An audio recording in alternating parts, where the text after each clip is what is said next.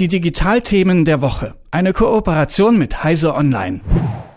Die Gaspreise steigen, das Heizen wird für viele von uns spürbar teurer diesen Winter und eine mögliche Lösung, um die Wohnungen und Büros oder der gar nicht so weit entfernten Zukunft zu heizen, das könnten Rechenzentren sein. Eigentlich sind Rechenzentren ja alles andere als energieeffizient, wenn man bedenkt, dass circa drei Prozent des gesamten Stromverbrauchs in Deutschland auf ihre Kappe gehen und dabei erzeugen sie auch noch jede Menge Wärme. Und die verfliegt einfach meistens ungenutzt in der Luft. Geht eigentlich gar nicht, weshalb auch mehr mehr und mehr Unternehmen ihre Gebäude mit Hilfe ihrer Rechenzentren heizen und das wird auch schon bei den ersten Privathaushalten so gemacht. Ob wir unsere Wohnungen in Zukunft mit dem LAN-Kabel heizen werden, dazu weiß mein Kollege Christian Wölbert von Heise Online mehr. Guten Morgen, Christian. Guten Morgen. Abwärme von Rechenzentren, um Wohn- und Büroräume zu heizen. Könnte das wirklich die Heizung der Zukunft sein? Ich würde sagen, in äh, Städten, äh, wo es sehr viele Rechenzentren gibt, äh, wie zum Beispiel in Frankfurt, kann das äh, in Zukunft durchaus eine relevante Wärmequelle sein. Ähm, es gibt auch schon Beispiele, wo das in der Praxis gemacht wird. Also es ist gar nicht nur Zukunftsmusik, sondern äh, in kleinen Beispielen funktioniert es auch heute schon. Ähm, was, also du sagst gerade in den Städten äh, wird das Thema sein, was natürlich daran liegt, ich meine, es entstehen auch mehr und mehr Rechenzentren auf dem Land, aber da, wo viele Rechenzentren sind, da wird dann wahrscheinlich das auch überhaupt erst möglich sein, oder? Also es kann grundsätzlich überall funktionieren. Die Frage ist eben, wie groß ist der Beitrag zur Wärmeversorgung, den die Rechenzentren leisten können. Äh, die Stadt Frankfurt ähm, untersucht das beispielsweise. Dort gibt es ja besonders viele Rechenzentren und ähm, da kann man eben schon sehen, dass äh, in einigen Jahren schon äh, ein großer Teil der Wärme, den die Stadt verbraucht, also die Wohnungen, die Büros, die Industrie, der Handel, dass ein relevanter Teil davon theoretisch mit Rechenzentrumsabwärme gedeckt werden könnte. Äh, in Städten wie Hannover, wo wir zum Beispiel sitzen, gibt es eben nur sehr wenige Rechenzentren. Da wäre das dann eher zu vernachlässigen, dieses Potenzial. Wenn man jetzt mal schaut, was so ein Rechenzentrum denn an Leistung erbringen kann. Also du sprachst gerade davon, dass es möglich wäre, große Teile äh, von Frankfurt eben mit Rechen, Rechenwärme zu heizen oder Abwärme zu heizen von Rechenzentren. Äh, was erbringt so ein Rechenzentrum denn an Leistung? Hast du da vielleicht auch ein Beispiel?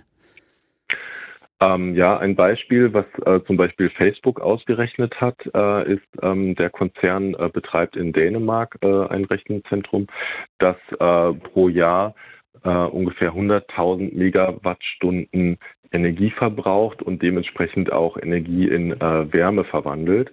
Und laut Facebook reicht diese Wärmemenge aus, um 6.900 durchschnittliche Haushalte mit Wärme zu versorgen.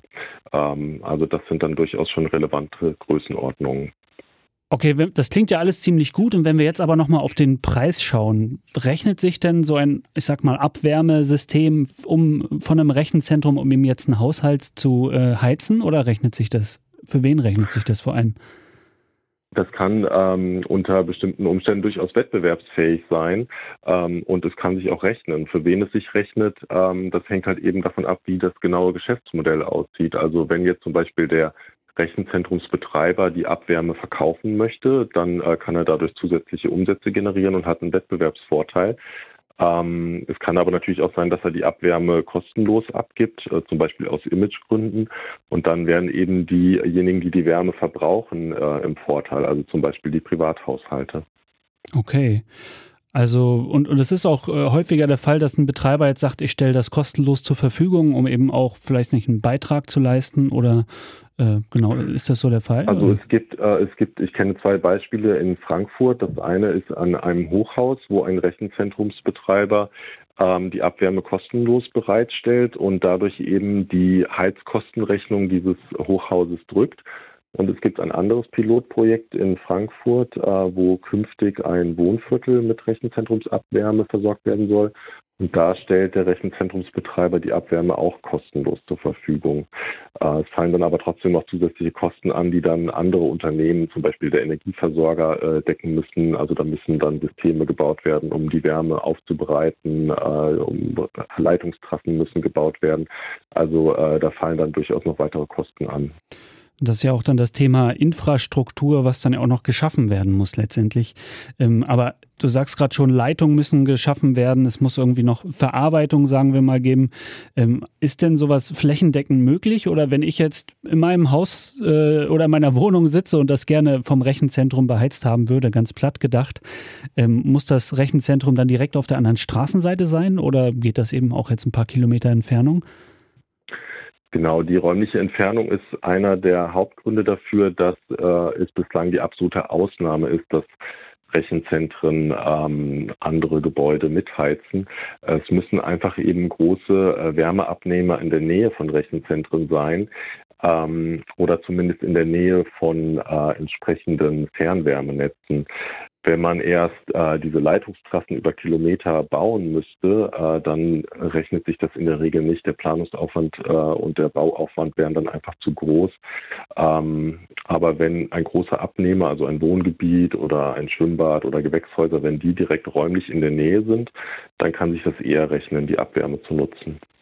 Das klingt insgesamt ja ziemlich gut über das, was wir gerade gesprochen haben, dass klingt total sinnvoll, eben die Sachen, die eigentlich sozusagen schon da sind, also die Abwärme einfach wieder zu nutzen. Aber es gibt, wie du auch schon gesagt hast, ja erst wenige Häuser und Gebäude, die tatsächlich so beheizt werden. Äh, woran liegt das? Oder was fehlt noch, um eben das mehr auf den Weg zu bringen? Ein großes Problem ist in der Praxis aktuell noch, dass die Abwärme von Rechenzentren äh, gar nicht die erforderliche Temperatur aufweist, um Gebäude direkt zu heizen. Ähm, die meisten Rechenzentren werden mit Luft gekühlt, das heißt, die Wärme muss dann ähm, erstmal ähm, wieder an ein Wassersystem übergeben werden und das Ergebnis ist, dass das, äh, dieses Wasser dann nur so ungefähr 30 bis 40 Grad warm wird und das reicht eben nicht aus, um direkt Gebäude zu heizen. Und das heißt, dass man zusätzlich Wärmepumpen einsetzen muss, also mit teurem Strom ähm, die Temperatur dann nochmal anheben muss auf über 60 Grad. Und das kostet eben Geld. Das heißt, ähm, aus diesem Grund ist die Abwärmnutzung in der Praxis häufig nicht wirtschaftlich. Ähm, es gibt aber auch schon einzelne Rechenzentren, wo die Server, also die Rechner, direkt mit Wasser gekühlt werden. Und dann entsteht eben eine höhere Abwärme, die man direkt nutzen kann und äh, wo diese teure Methode mit den Wärmepumpen nicht nötig ist. Und dann könnte es in Zukunft äh, auch noch wirtschaftlich werden, ähm, das zu nutzen, wenn sich diese Direktwasserkühlung eben mehr und mehr durchsetzt. Es ist also doch dann nur eine Frage der Zeit. Da muss man eben nicht mehr unbedingt die Heizung anwerfen, sondern ja, eine Serie auf Netflix schauen und dann wird es warm im Zimmer. So. Das war mein Kollege äh, Christian Wölbert. Vielen Dank für deine Zeit. Und äh, was wichtig wird, diesen Podcast und das Gespräch, das findet ihr natürlich auch online und noch mehr zum Thema digitales Heizen natürlich auch im CT-Magazin auf Heise Online. Christian, vielen Dank für deine Zeit. Ja, gerne. Die Digitalthemen der Woche. Eine Kooperation mit Heise Online.